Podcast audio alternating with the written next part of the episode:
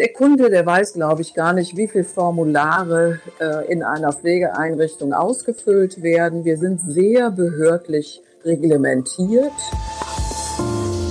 PPM Impulse. Gespräche, die wirken. Herzlich willkommen zum PPM Podcast Impulse.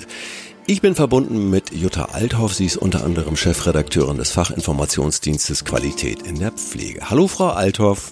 Hallo, Herr Harras. Grüße Sie. Unser Thema heute ist ein bisschen kürzer. Äh, vielleicht aber auch nicht. Wir werden das sehen. Ruhe vor dem Sturm. Meine Güte, die Einrichtungen müssen den ganzen Papierkram nicht machen. Die Zeit ohne behördliche Prüfung. Das war Ihre Überschrift. Die haben Sie mir rübergeschickt. Ich kann mir vorstellen, dass da große Erleichterung herrscht in den Einrichtungen, dass man diesen ganzen, Entschuldigung, Papierkrieg im Moment nicht an den Hacken hat. Wie nehmen Sie das wahr? Ich nehme es sehr unterschiedlich wahr. Es gibt zwei Strategien, die eine Einrichtung verfolgen kann. Äh, natürlich ist ähm, eine Erleichterung, dass in Zeiten von Corona keine behördlichen Prüfungen stattfinden werden, außer es gäbe einen Anlass dazu. Also jemand hätte sich beschwert. Und ähm, äh, auch die Qualitätsindikatoren, die von den stationären Einrichtungen gemeldet werden, hat Herr Spahn ausgesetzt. Entschuldigung, darf ich, Entschuldigung, darf ja? ich Sie als Laie unterbrechen? Ich möchte es trotzdem mal. Qualitätsindikatoren sind ausgesetzt. Ähm, vielleicht gibt es noch ein, zwei Hörer, die auch nicht wissen, was das so genau bedeutet. Darf ich das mal wissen? Was? Ja, das dürfen Sie gerne wissen. Die Einrichtungen wurden ja früher praktisch nur vom medizinischen Dienst geprüft und jetzt haben Sie eine eigene Aufgabe bekommen. Sie müssen Ihre Qualität darstellen indem sie sozusagen bei allen Bewohnern der Pflegeeinrichtung Daten an eine Datenauswertungsstelle versenden müssen und das zweimal im Jahr. Puh, ja. Und ähm, dazu bekommen Sie dann eine Auswertung, in welchen Qualitätsbereichen Sie durchschnittlich, überdurchschnitt oder auch unterdurchschnittlich abgeschnitten haben. Okay. Das ist ein, ein Aufwand, genau. Das ist ein Aufwand, der dann eben in dieser Krisenzeit auch entfallen soll. Allerdings nur bis Dezember. Allerdings nur bis Dezember. Und dann mhm. äh, wird das alles nachgeholt, genauso wie ja die Schulen die Lehrpläne nicht ändern und die Kinder ja fröhlich zu Hause alles genauso gut wie im Präsenzunterricht machen. Jedenfalls glauben das Kultusminister und Ministerinnen, mhm. die in ihrer Blase so vor sich hin leben, in ihrer virtuellen Welt. Äh, und der MDK, das ist sicherlich auch so eine virtuelle Welt, oder? Widersprechen Sie da? Nein, da widerspreche ich nicht grundsätzlich. Also die Ruhe wird nicht ewig andauern. Wir ähm, würden gut daran tun, und das ähm, erlebe ich auch in einigen Einrichtungen, jetzt die Ruhe, die wir haben, zu nutzen, um uns vorzubereiten auf das, was wieder im nächsten Jahr ganz routinemäßig stattfinden wird uns, und uns abverlangt wird. Und ähm, wir ähm, sollten die Zeit jetzt nutzen, um wirklich Qualität zu entwickeln und zu sagen, wir schauen uns unsere Prozesse an und verbessern da, wo man verbessern kann. Wirkt auf mich ein bisschen Hochruhe, ähm, weil man als Außenstehender immer den Eindruck hat, äh, in den Heimen, hätte ich beinahe gesagt, in den Pflegeeinrichtungen äh, herrscht wow, Limit, roter Drehzahlbereich während der Krise. Nicht unbedingt. Mhm. Ambulante Pflegedienste erleben beispielsweise, dass ähm, Verträge gekündigt werden, weil Angehörige von Pflegebedürftigen in Kurzarbeit sind oder Homeoffice haben und sagen, okay, ich nehme jetzt das Pflegegeld, ich habe mehr Zeit und pflege meinen pflegebedürftigen Angehörigen selbst. Okay. Das setzt ja Ressource frei, um Dinge zu entwickeln. Mhm.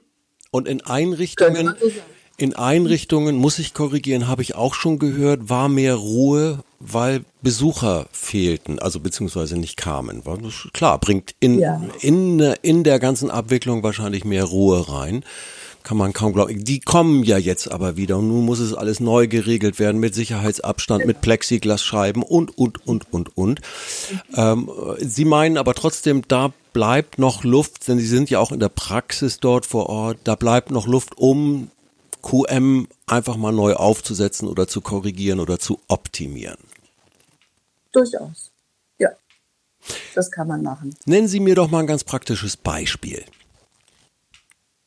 Also ein ganz praktisches Beispiel äh, aus äh, einer Einrichtung, in der ich sehr regelmäßig bin, ist speziell das Aufnahmeverfahren. Wir mussten es eh neu regeln im Zusammenhang mit der Corona-Krise, weil mhm. jeder neue Bewohner muss auf Quarantänestation 14 Tage lang, bevor er dann seinen Wohnbereich beziehen kann. Wir haben weniger Kurzzeitpflegeanfragen, die uns eben auch im normal, in normalen Zeiten viel Arbeit macht. Und äh, von daher haben wir gesagt, jetzt lass uns diesen Aufnahmeprozess einfach nochmal genau betrachten und schauen, ähm, wo kann der optimiert werden, wie können wir es anders gestalten, äh, um mit um ein gutes Ergebnis vielleicht mit etwas weniger Aufwand zu haben. Und das war zum Beispiel so ein Projekt, was wir jetzt in dem Qualitätszirkel ähm, bearbeitet haben. Auch im Zusammenhang mit späterer Indikatoreneingabe haben wir eine Verknüpfung hergestellt und gesagt, okay, das fügen wir hier ein und wir haben gleich zwei Fliegen mit einer Klappe geschlagen. Also das wäre zum Beispiel so ein Aspekt. Ne? Mhm. Man guckt einfach, welche Prozesse ähm, haben einen Verbesserungsvorrat und wo setzen wir an und was können wir anders machen.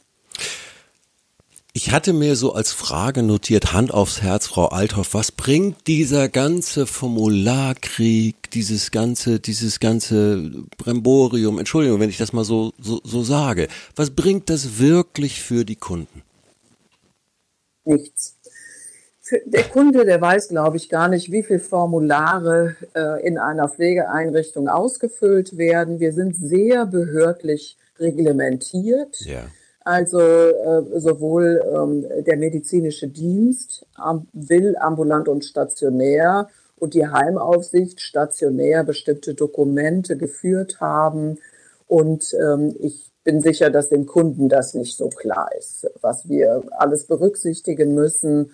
Wir sind natürlich immer in einem, in einer haftungsrechtlichen mhm. Situation. Mhm es geht darum, einen pflegebedürftigen Menschen vor Schäden zu bewahren. Ja. Das muss eine stationäre Pflegeeinrichtung 24 Stunden leisten und im Fall eines Schadens kommt es zur Beweislastumkehr.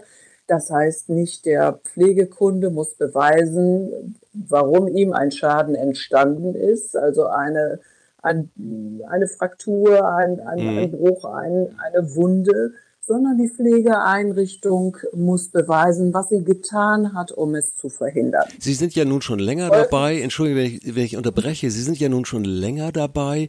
Ähm, wie ist denn das früher gelaufen, ohne diese, diese ganzen Dokumentationspflichten? Da gab es ja auch sicherlich äh, Auseinandersetzungen in solchen Fällen, wer hat den Schaden zu bezahlen oder welche Versicherung tritt hier ein. War das entspannter insgesamt oder hat das nicht funktioniert und deswegen hat man es jetzt so reglementiert und auch muss es alles dokumentieren?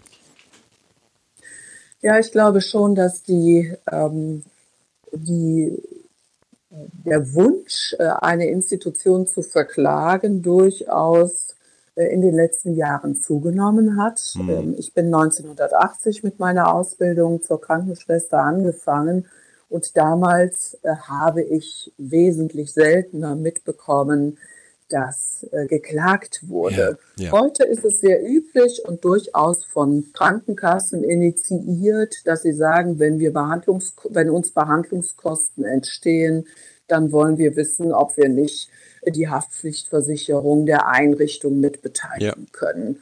Und das äh, sehen wir jedes Jahr in einem AOK-Report, wo beschrieben wird, was alles Schreckliches passiert. Das wird immer mehr.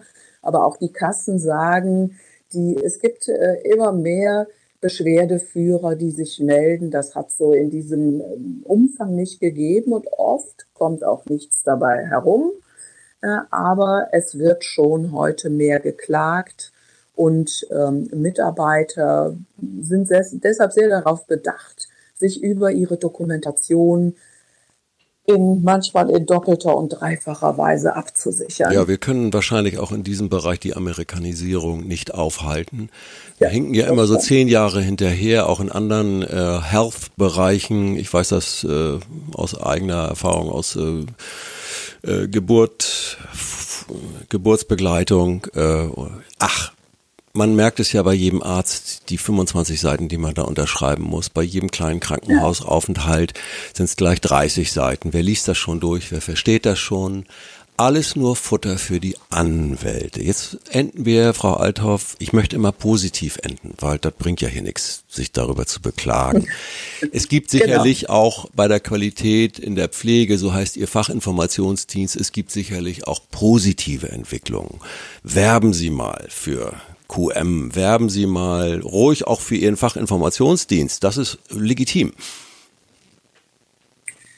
Ja, also ich werbe für QM äh, gerne, indem ich sage, Qualitätsmanagement bedeutet nicht automatisch, äh, dass viele, viele Formulare ausgefüllt werden, mhm. sondern dass man ähm, eine gute Recherche macht, was muss sein, wie viel Dokumentation muss sein, diese gut strukturiert, dann kann man immer auch eine äh, haftungsrechtliche Auseinandersetzung gut bestehen.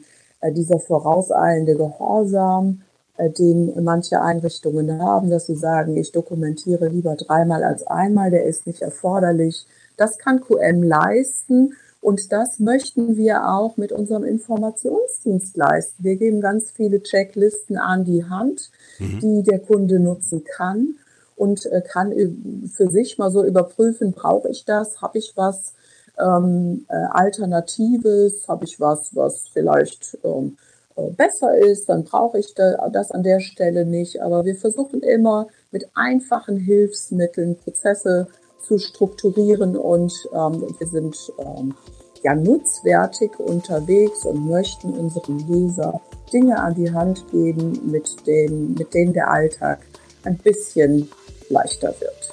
Und nun kann man sie auch hören und persönlich sozusagen ein wenig kennenlernen. Die Chefredakteurin des Fachinformationsdienstes Qualität in der Pflege war das Jutta Althoff. Ich bedanke mich sehr herzlich für dieses Gespräch. Danke Ihnen, Herr Hass. PPM Impulse. Gespräche, die wirken.